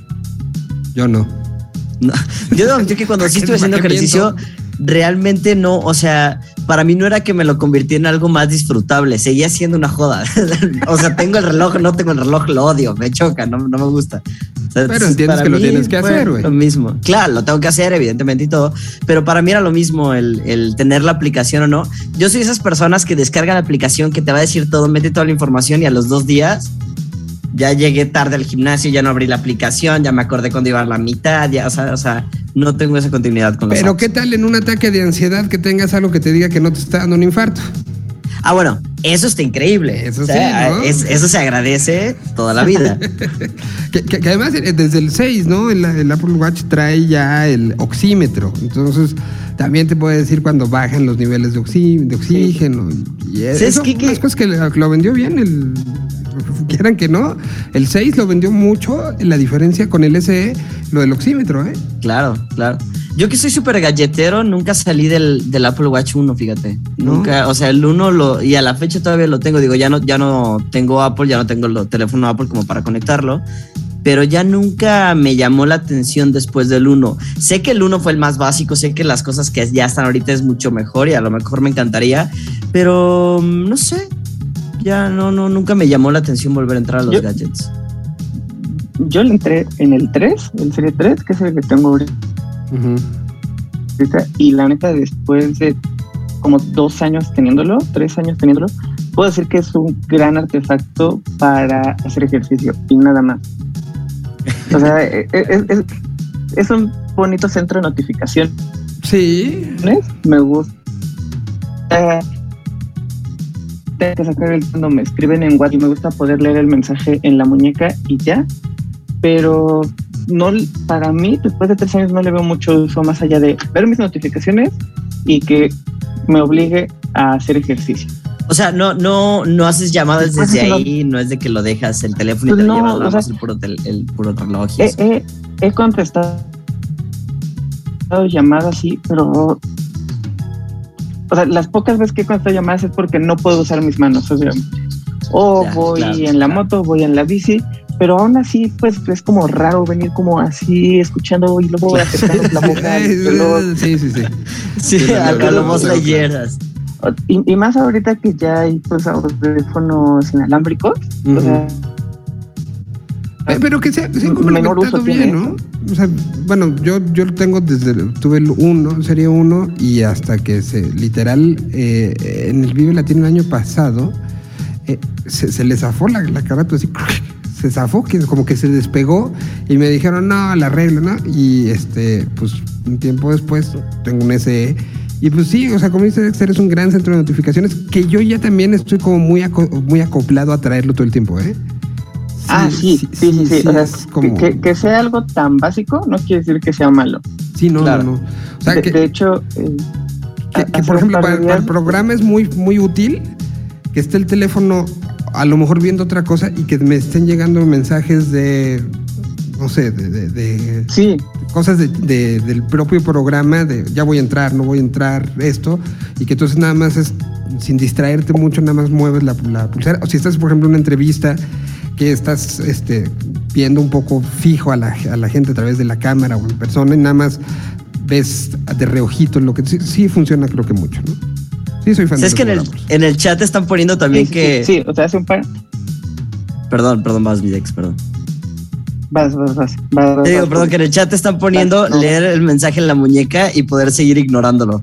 Que parece es- es lo mejor que les funciona. Exactamente. Ok, Sí, así sí. me la vendiste completa, ya quiero uno nuevo, ¿cómo no? Sí, pues, sí, la, la verdad que sí. Bueno, pues entonces eso. Y del iPhone, bueno, iPad nueva hay. Un nuevo Ah. iPad mini. Eh, anunciaron iPad, eh, anunciaron el iPad como normal y ya la mejoraron. Le pu- puedes usar el Apple Pencil, todas esas cosas, el keyboard y anunciaron el nuevo iPad mini que se está más acercado, más cerca de lo que es el iPad Pro, que no tiene como botoncitos, que ya es todo muy delgadito. Eh, anunciaron eso y anunciaron pues nuevos iPhones, iPhone 13, eh, iPhone 13 normal, iPhone 13 mini. El normal empieza en 799 dólares sin impuestos para acá. El mini empieza con 699 sin impuestos para acá. Anunciaron iPhone 13 Pro. El Pro normal empieza en 999 sin impuestos. Y el iPhone Pro Max empieza en 1099 sin impuestos. Todos con el- la capacidad mínima de 128 GB ya, que se me hace chido, pero de todos modos está carísimo. Sí. Sí, no. no, O sea, para capacidad mínima de 128 GB sin poder expandirse con una tarjeta de memoria o algo. que sería como entrar en una discusión que no sé si queremos entrar el día de hoy, ¿no? O sea, La discusión, de- la discusión de septiembre de cada año. ajá. Claro, claro. Sí, no, la es que bueno, también el servicio de la nube ya, ya olvídate las memorias. A eso vamos, pues, a eso llegamos. Sí, pero bueno, así cuesta, ¿no? Entonces, ¿Sabes qué sí me interesó? Los AirPods. Pero, pero no, no sé si anunciaron al- nuevos, ¿no? Estaban, estaban súper rumorados unos AirPods 3 y nomás no encuentro por nada. O sea, al grado de que había fotos de leaks y todo. AirPods, según yo, eh, son de primavera. No, o sea, no salieron. Sí, no. oye, Pues- a ver, la lista es iPad nuevo, mini- iPad mini, eh, Apple Watch 7, eh, iPhone 13, iPhone 13 mini, iPhone Pro 13, iPhone Pro 13 Pro Max, Apple Fitness Plus y las nuevas series en Apple TV. Eso es el resumen que está poniendo Apple de, de lo que sucedió el día de hoy. Pues tus AirPods Sí, no. se podrán esperar. Es que, ¿sabes qué? De, de los 1 a los 2, a los Pro, fue un, un incremento enorme, enorme. Para mí se, se me hace que sonaban bastante bien los Pro. Ya, ya a comparación de los AirPods normalitos. Los normalitos sonaban como unos audífonos normales, nada más. no Pero en su momento era, o sea, en su momento sí los disfrutabas mucho, los unos, ¿no? Ah, no, no, por supuesto, sí. claro que los disfruté todo a- al grado de que, De que te los los dejé de utilizar porque me los gasté, ¿sabes? Que los, los acabé, ya no hubo más. Pero del, del 1 a los 2 hubo una mejoría tan grande que sí estaba, era como lo más que esperaba los AirPods 3. Pues ah, espérate hasta ahora los siguientes, los siguientes anuncios en la primavera. Así que Bueno. puedes ir, ir juntando tu, tu dinerito. Exacto, es correcto. Voy con música Sí, para que ahora sí ya entremos. Muchas gracias por ser los, los este, relatores de todo lo que sucedió con Tim Cook.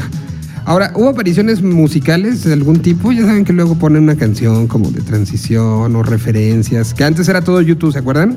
Cuando empezó, con, cuando Ah, era sí. todavía con este eh, los primeros momentos de anuncios de todo lo que tenía que ver con iPod, etcétera, etcétera, siempre era YouTube. Nos, Sí, nos pusieron supuesto. un disco. ¿Cómo olvidar cuando me obligaron disco? a tener un disco? ¿Y que, ¿Nunca lo escucharon? Sí, Por supuesto que no, yo no. yo sí. ¿Qué, qué, qué No me ganó la eres. curiosidad. Me ganó la curiosidad.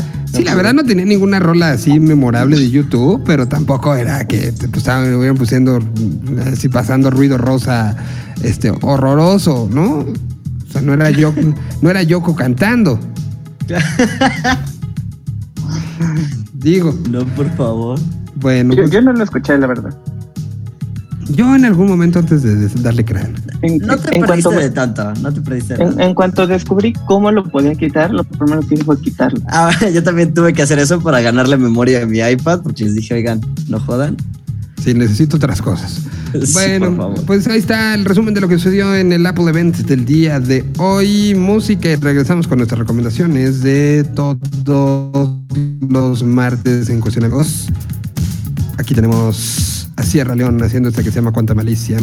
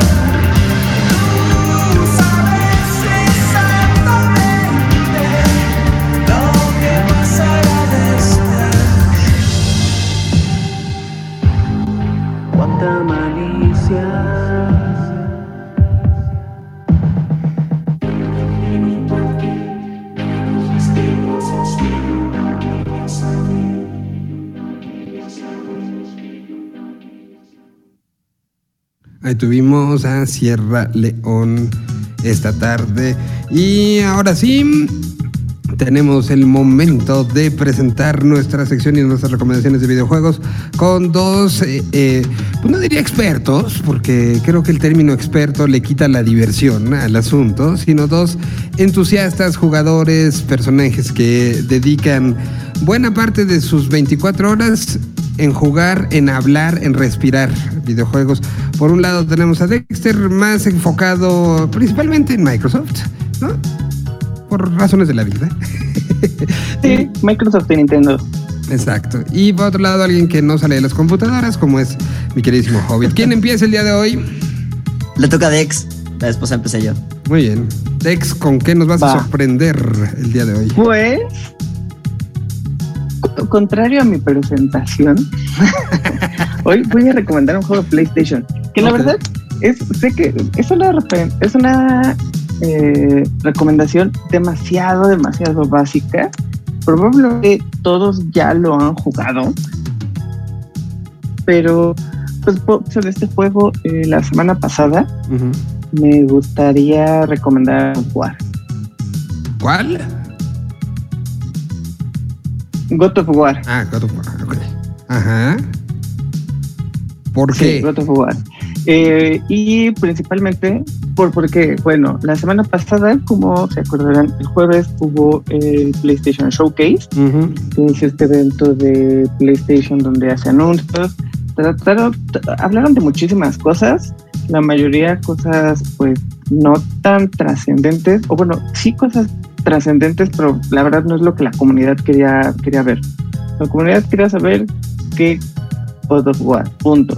Eh, aún así presentaron Gran Turismo 7, presentaron eh, un juego de Spider-Man, la segunda parte, la secuela de Spider-Man, que se ve muy padre. Presenta- hablaron de que están trabajando en un nuevo juego de Wolverine, pero eh, pues God of War se llevó, se llevó la noche por varias cosas, algunas cosas buenas, algunas cosas malas, pero se llevó el día el pasado jueves. Entonces por eso, por eso quise retomar War. ¿Qué es lo que anunciaron? ¿Vendrá una nueva, un nuevo momento en la historia? ¿Es un alcance? ¿Qué es lo que se anunció? Eh, mostraron un adelanto de God of War Ragnarok, que es el noveno juego dentro de la saga y es eh, la secuela directa de God of War, el juego del 2018. Eh, eso fue como lo bueno, llamó mucho la atención, al fin tenemos gameplay, se vieron varias cosas, eh, se mostraron personajes.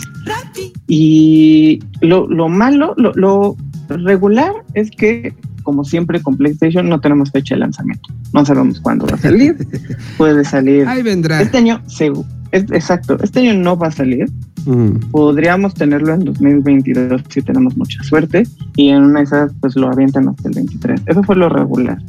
Y lo malo fue que a la comunidad no le gustó mucho un par de personajes. Hubo dos del trailer que a la gente no le gustaron. Uno es Thor y el otro, eh, no me estoy recordando el nombre del personaje, pero es un personaje femenino, es una chica Freya. Eh, no recuerdo el nombre. No, no es Freya. es- eh, empieza con B, Boldo, eh, Boldur, Boldo, algo así. Ahorita lo busco. El chiste es que eh, mostraron estos dos personajes y pues la gente no está feliz por cómo se ven. Simplemente es eso. Sabemos cómo somos. Y bueno, Thor, eh, ahorita a ver si, si encuentro los artes y se los paso. Es gordo. Thor es un personaje alto, gordo, eh, cabello pelirrojo Ujú. y pues, la gente está muy dañada por la versión de Marvel. Eh, Bueno, la versión de pues, Marvel- No, les gustó, no les gustó. La, la versión de Marvel y, y- y las que nos, nos han este, puesto en este siempre es rubio, ¿no? Siempre es como, como incluso esta serie que está en Netflix, no sé si la han visto, que se llama tal cual Ragnarok, que eh, eh, me parece. Y se nos fue Dexter, ¿verdad? Desapareció Hobbit. No te oigo, Hobbit. No te oigo. Algo picaste, Hobbit. Tiene mucha razón Dex en lo que dice, Ahí está. ¿no? ¿Me escuchas? Ah, ya, ya te escuchamos, ya te escuchamos. Sí, te digo, o sea, tiene toda la razón Dex en lo que dice que eh, Marvel nos ha destruido el concepto de cómo era Thor realmente. Me gustó cómo lo recuperaron al final, ya en, en la Ragnarok precisamente. No sé por qué se quejan, se llama de la misma manera y está igual de gordo el Thor. O sea, está chido. ¿Cuál es la bronca? Sí, creo que no recuerdan esa parte. Y la, y la verdad, digo, ya, ya como que yo me puse a investigar después, pero si, si lees un poco de mitología nórdica, el personaje es un personaje que no es ni guapo y, o sea, habla de que Thor come vacas enteras. Sí. Es parte de la mitología del personaje. Thor come vacas enteras. Por supuesto que no es un güey con lavadero. O sea, eso es obvio. En exclusiva, Thor no es crossfitero. Exactamente. Thor seguramente tiene problemas del corazón, amigos. Temo decírselo. Sí, no, si se traga una vaca entera, pues sí, sí, hay algo hay algo Sí. mal ahí. Y, y el otro personaje, no, no encuentro el arte, pero es. Ajá. Creo que te tengo el arte de este malón. Vamos a ver si, si Hobbit lo, lo tiene. Pero eh, básicamente el personaje es, es una gigante eh, que, que, como sabemos, es parte de, de la mitología Y la- lo que la gente le, le llamó la atención y por lo que la gente se quejó, que creo que este es más grave que lo de Thor, es, por- es porque el personaje es de color. Entonces sí, se llama Angerboda. Entonces hay gente. Sí, exactamente, es ese. Es un femenino que es parte de la, mitolo- de la mitología nórdica.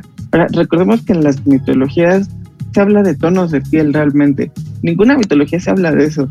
Pero pues la gente saca la conjetura de que como son nórdicos, pues, los nórdicos todos son blancos, ¿por qué habría alguien de color?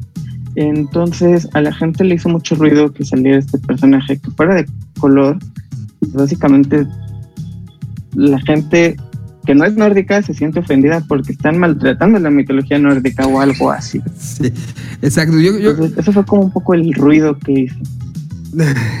bueno, sabemos que estamos en un momento donde todo, todo, de todo hay alguien que se va a quejar, ¿no?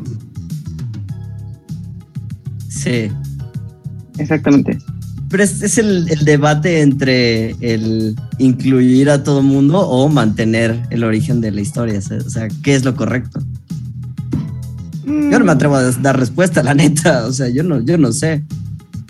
Sí, no, realmente aquí hay como muchas cuestiones, pero al final es una visión de alguien, así como en su momento eh, la gente de Marvel tuvo la visión de que fuera güero, alto, barbado y con lavadero, y así se nos quedó.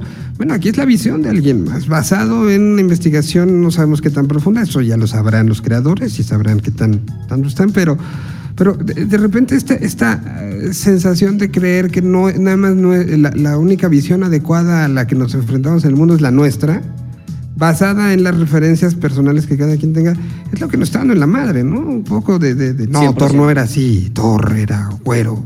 Sí, Sí, totalmente. Y pues es que, o sea, tan, tan, tan válida es la referencia histórica que pueda tener el que creó y el que, y el que aprobó. O sea, ¿por cuántos ojos habrá pasado este Thor antes de salir en, en- en este tráiler? O sea, ¿y a cuánta gente Claro. le habrán Sí. dicho, güey, es por esto y esto y esto?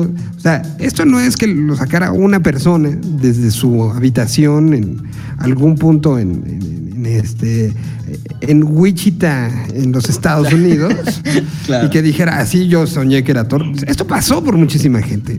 Hay mucha, mucha, o sea, es mucho dinero el que está en, en juego y, y- y es muchas aprobaciones mismas, ¿no? Además, además dice en el chat que Thor Panzón y alcohólico nos representa más a todos.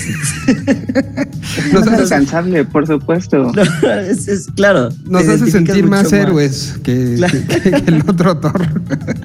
Totalmente. Todos, todos somos Thor. Ajá. Bueno, y, y entonces no sabemos cuándo va a salir, pero te recordó y volviste a jugar God of War. ¿Cuál jugaste? ¿Cuál Sí, versión el jugaste? último. El, el último. El de 2018. Ujú. Estoy en eso. Eh, no, hablo mucho de eso, pero la verdad es que soy muy fan de God of War. God of War es en mis favoritos de todos los tiempos. En su momento jugué versiones normales, jugué remasterizaciones, compré trigas, cada que tengo oportunidad jugaba God of eh, ya después como que un poco lo dejé porque ya no compré, ya entrando consolas de PlayStation, pero God of War es, se me hace una de las cosas mejor escritas en los videojuegos. Por lo menos God of War 2, porque tiene una escritura así de nivel sorprendente. Entonces me gusta mucho.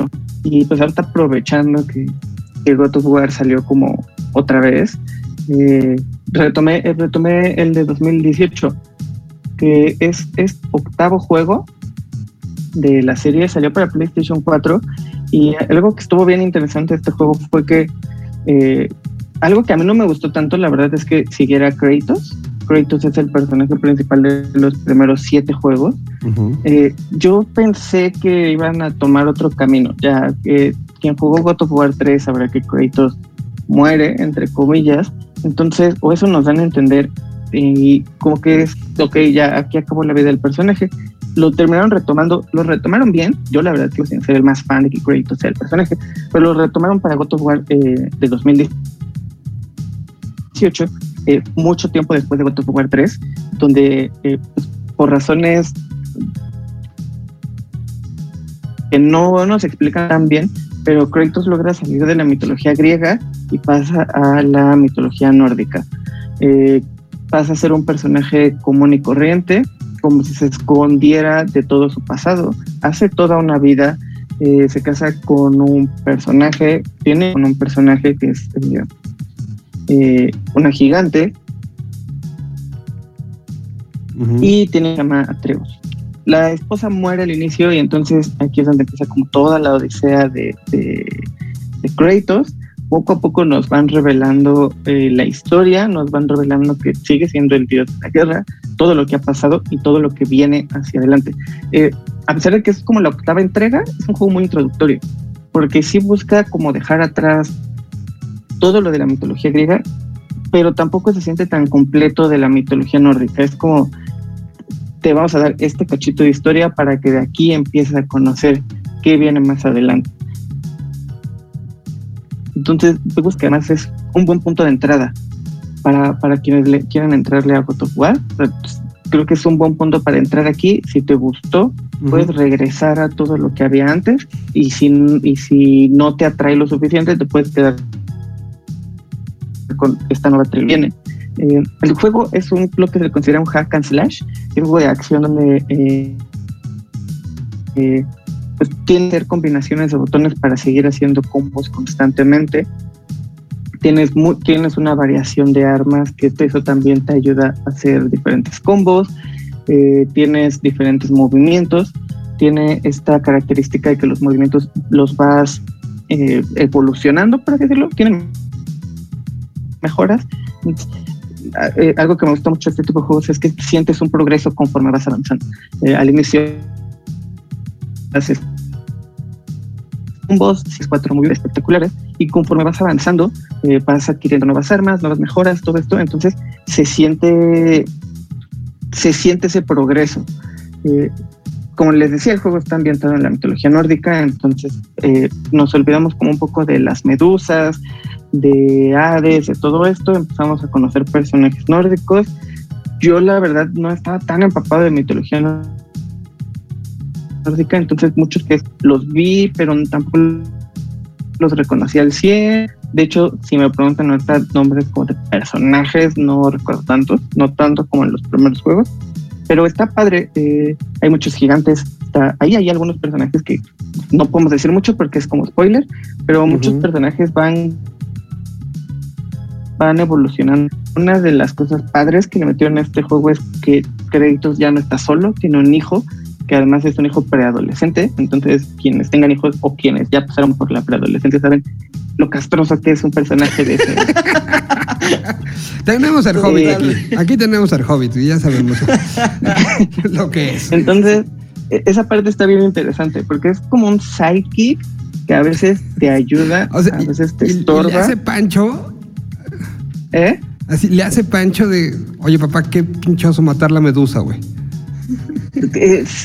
Sí, sí, sí llegan a unos momentos de la historia. eh, digo, bueno, esto no es, no, no es un spoiler, porque al final creo que es, es muy obvio, pero llega un momento donde Atreus se entera que su papá fue un dios, Ajá. hacia él un semidios. Entonces, pues, es, es como, como estos preadolescentes que de repente se enteran que sus papás son y entonces se les abre todo un mundo. Así, así Atreus, de repente se entera que es semidios y entonces cree que puede hacer, se pone muy chocante, se pone muy chocante. Pe- Pero como que construyen el personaje eh, y al final, bueno, tiene una conclusión interesante el juego, está padre. Eh, entonces, pues si tienen un Play 4, denle una Con un Play 4 entonces se puede conseguir. Este. Sí, Oye, y, y- y- y bueno, pues creo que es una gran manera de entrar porque hay para atrás y viene para adelante lo que arrancará el año que entra. Entonces es una, un buen momento. Tiempo de juego, este, te- es muy, muy absorbente, ¿no? el, el juego dura aprox, digo, siendo como constante y todo esto, unas 20, 25 horas. Como eh, pasándolo, ya saben, eh, punto A, punto B, acciones eh, principales.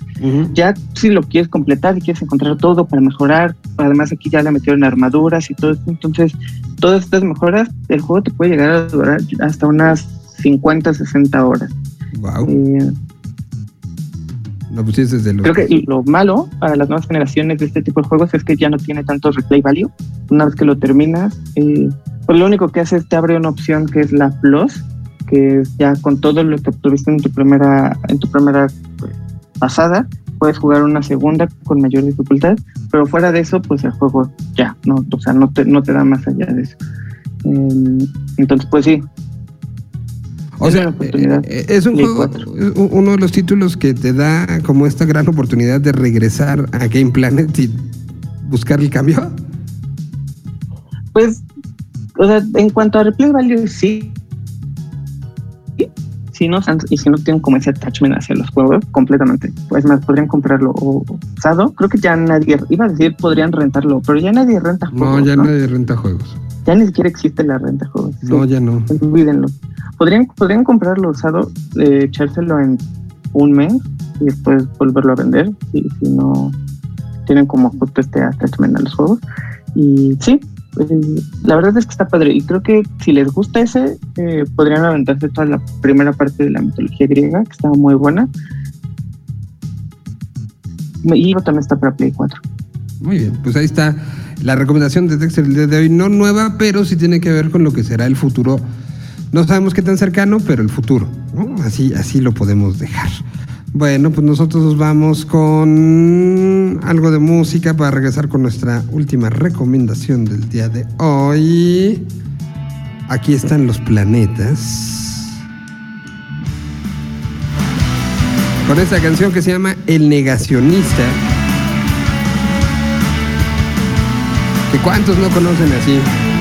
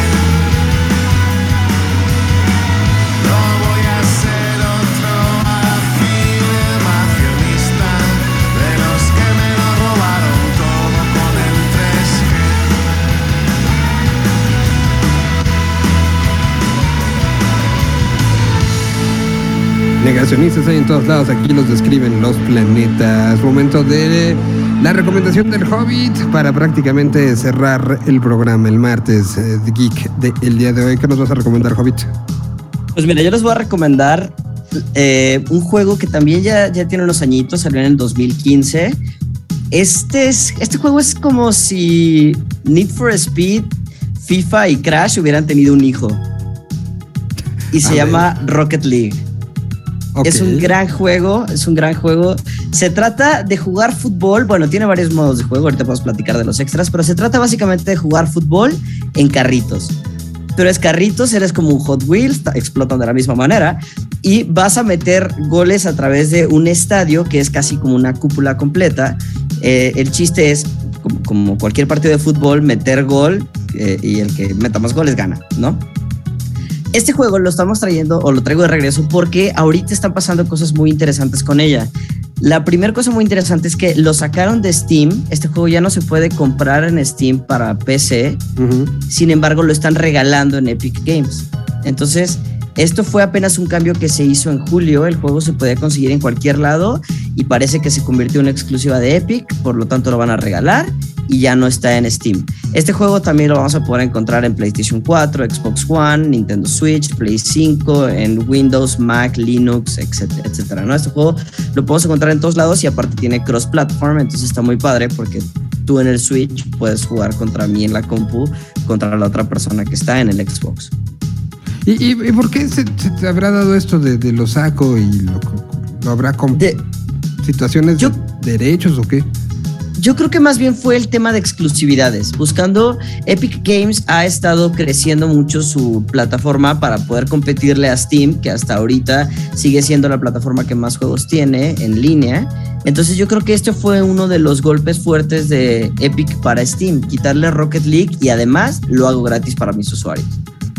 Además, eh, Epic compró Psyonix, que es el estudio que desarrolla Rocket League. Ahí está, esa fue la razón. Epic Mm. compró Psyonix. Pero, pero entonces, Entonces- es, es gratis solamente, por eso tengo que decirlo así, solamente para PC. No vayan a llegar ahorita. Deme mi, deme mi Rocket League gratis, por favor, señor. En, en Game Planet, por favor. Señor, señor de Game Planet. No, o sea, al final de cuentas, para, para Switch sigue siendo un juego no tan caro. Nuevo lo podemos encontrar en 600 pesos, 700 pesos, que para Switch, Para Switch es ojo, para ¿eh? Switch estábamos en un nivel muy bajo. Ahora, hay una razón muy específica por la cual quiero recomendar este juego esta semana. Sin embargo, no, no debería ser yo el que lo recomienda después de la arrastrada que le pusieron a mi equipo el fin de semana. Sí, no, tú no puedes hablar. Tú eres un, un fanático de Rogers cualquiera, ¿no? O sea, Pero, pero está el NFL Season Pass. ¿no? Acabamos de empezar con el Pa- ver, NFL Pass 2021. cuéntame de él. Eh, el juego vamos a poder encontrar 32 equipos diferentes. Vamos a poder encontrar todos los equipos de la NFL para poder brandear nuestros carros. Vamos a poder incluso poner nuestro carro con eh, la pintura de una pelota de fútbol americano. En Thanksgiving vamos a encontrar eh, algunos stickers, algunos banners, antenas, todo, todo lo que se trata acerca de la customización del carro, ¿no? Y vamos a tener también aparte unas cosas del Super Bowl, que este es el Super Bowl 56, si no me equivoco. Y vamos a tener, bueno, o- o algunas cosas especiales eh, para el Super Bowl también. Todo a través de eh, el Rocket League. Este sí tiene un costo. Este pase sí tiene un costo. Sin embargo, están regalando también ahorita otro que se me hace muy chistoso como le ponen el Fiesta Latina en Rocket Fiesta League Latina. fiesta latina, ya que estamos en el mes de que en Estados Unidos es el Hispanic eh, Heritage Month. Eh, aparte de todo, se está haciendo un concurso, un torneo online del 18 de septiembre al 2 de octubre. Y bueno, los, los jugadores van a poder competir en este concurso para la- el premio que se gana, donarlo a las causas que sean importantes para ellos. Ah, mira, está, bueno el asunto. Entonces, pues retomar un poco estos juegos. Si, si su equipo de preferencia nomás no la hace, pues pueden trasladarlo a intentar hacer algo mejor en Rocket League, ¿no? Ahora, esto no significa que en Rocket League la vayan a hacer, porque No, no, no. está complicadísimo el juego, ¿no? O sea, si te metes online, no hay manera en la que no pierdas. Yo te lo juro que lo menos que he perdido es como 8-0. Y ya fue así como de, ¡Uf! Se acabó. O sea, o sea, es complicadísimo el juego. Tiene, un, tiene un, un- una curva de aprendizaje bastante alta, sobre todo el tema del control del carro cuando no tienes tú la posesión del balón. El estar buscando el balón, tienes una manera, eh, tienes como tu modo cámara en tercera persona, que es donde siempre estás, pero al mismo tiempo tienes un ball cam, que es como para estar volteando a ver a la pelota y ese se mueve 360. Entonces sí se puede volver un poquito desorientante, se puede volver un poquito complicado, luego ves a jugadores increíbles que se van literal volando por toda la pista mientras todos están abajo, el jugador nomás está volando cargando la pelotita como si fuera una foca en, una alberca, o sea, ahí tú dices cómo compites contra esto, pero bueno, existen maneras, hay mucha defensa, está muy, está muy padre el juego si lo puedes jugar con tus amigos y de verdad hacer como estrategias, hay mucho eh, de dónde exprimirle a este juego, yo creo que es un juego que Ahora sí que depende con las personas que te juntes, depende con, con, eh, la cantidad de horas que le quieras meter a, a verdaderamente entender el juego. Este juego te puede dar la cantidad de horas de juego que, que- que tú quieras. ¿Por qué? Porque todo el tiempo lo están actualizando, todo el tiempo hay updates. Ahorita te digo, acaba de entrar el 2021, acaban de poner Ujú. lo de la fiesta latina, han habido eventos. eh, esta, esta última temporada empezó con Fórmula 1 y NASCAR. Entonces es un juego que poco a poco ha estado creciendo. que se va adecuando, ¿no? Al, al entorno y les va dando algo muy... eh, a- a- ayer, eh, que creo eso está haciendo algo muy positivo, pero también de repente un poco cansado. Y ayer justamente veía yo un tweet que, que escribió Dexter, donde decía eh, algo así como no sé cuándo empieza y cuándo acaba una temporada de Fortnite. Eh, creo que nos está empezando a pasar eso, ¿no? De repente nos están dando como esto y luego esto y luego esto cuando no hay una separación natural, o sea, la separación ya es de uno o dos días, ¿no? De ya acabó esto, empiezo con esto otro. Y, y- y creo que también debemos de, de aprender un poco a, a- o sea, ahorita lo dices, ¿no? Está al mismo tiempo lo de NFL con lo de Fiesta Latina, ¿no? Y con- Claro. estuvieron lo de NASCAR y tuvieron, creo que, que hay veces los desarrolladores y los generadores de contenido en general, como que quieren eh, que, que estemos todo el tiempo, o sea, como si no hubiera otras cosas que hacer, ¿no? Y, y entendí muy bien tu tweet de ayer, Dex. Sí, pues es que. Ah, los desarrolladores, les gusta el dinero. Es eso, ¿no? El cochino dinero, maldita sea. Y, y, pues, eh, básicamente lo que, lo que están buscando muchos desarrolladores pues, es volver su- ser- sus juegos servicios, lo que le llaman actualmente el Game as a Service, eh, donde constantemente haya cosas para que justo como un servicio regreses constantemente. Exacto. Y pues el, eh, ahí el, el problema es que juegan mucho con el FOMO, ¿no? Claro. Como de, esto solo va a estar disponible hoy. Si no entras hoy, ya nunca más lo vas a tener y todos tus amigos sí, y vas a ser el único perdedor que no lo va a tener. Entonces, Exacto. entra hoy. Y pues eso como que constantemente nos obliga, entre comillas, a estar entrando en... Pero pues es el modelo de, de negocios que funciona claro. actualmente. No, No nos gusta, pero... no nos gusta y yo creo que tendrá un momento de alto, ¿eh? Quiero Es que creer. en el- en el modelo de negocios de servicio yo creo que existen, eh, hay de servicios a servicios, ¿sabes? Por ejemplo, el servicio de estar temporada tras temporada comprando el pase de batalla de Fortnite se me hace una pérdida completa de dinero a comparación, por ejemplo, del servicio de EA Game Pass. Que ese servicio se me hace que es algo increíble porque con lo que te cuestan lo- dos, dos juegos, puedes tener un año de ese servicio con la cantidad de juegos infinitos que tú quieras. Ahí se me hace que tienes como un, un valor que está chido. A lo mejor en un año sí te avientas dos juegos completos, que sería el valor que le podrías sacar completamente al Game Pass, que ya no volverías a jugar otra vez el playthrough del juego X. Pues sí, pero como dice Dex, pues, al final, ¿qué, qué prefieres? ¿Que 10 te paguen el Game Pass por un año o que, o que 8 te paguen temporada por temporada? Acabas ganando más de los 8, Ahora, ¿no? eh, ya viéndolo Claro. como eh, viéndolo como objetivo, hasta Fortnite es buena onda, ¿eh? O sea, porque Fortnite, por ejemplo, el pase de temporada lo puedes comprar. eh, si, si la temporada pasada le echaste con todo, puedes recuperar las monedas suficientes para que la otra puedas comprar el pase Claro. sin gastar un solo peso. La Sí. cosa es, pues te tienes que rifar toda la temporada jugando Fortnite para poder comprar la del siguiente, la del siguiente. Hay juegos que son peores Sí, Warzone te aplica la misma de yo Fortnite. realmente estoy Y esos. Ajá. Y hay unos que, que son. O sea, Destiny, por ejemplo, Destiny tiene tres modelos de monetización.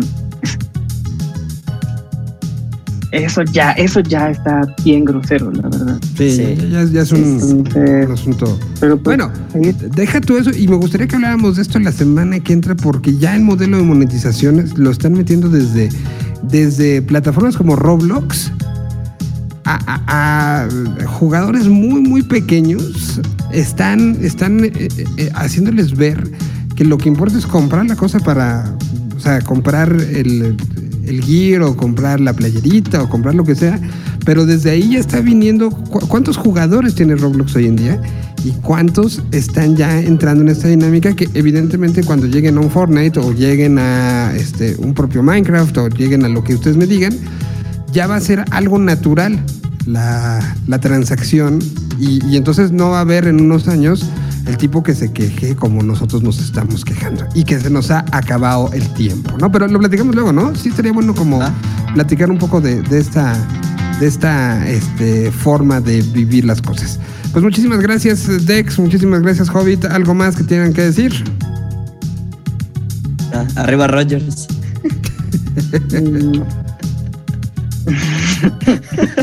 Me río de ti. Hobbit, Hobbit, ya. Ya. Vamos a dejar que esas sean las últimas palabras de este programa. Sí, sí, sí.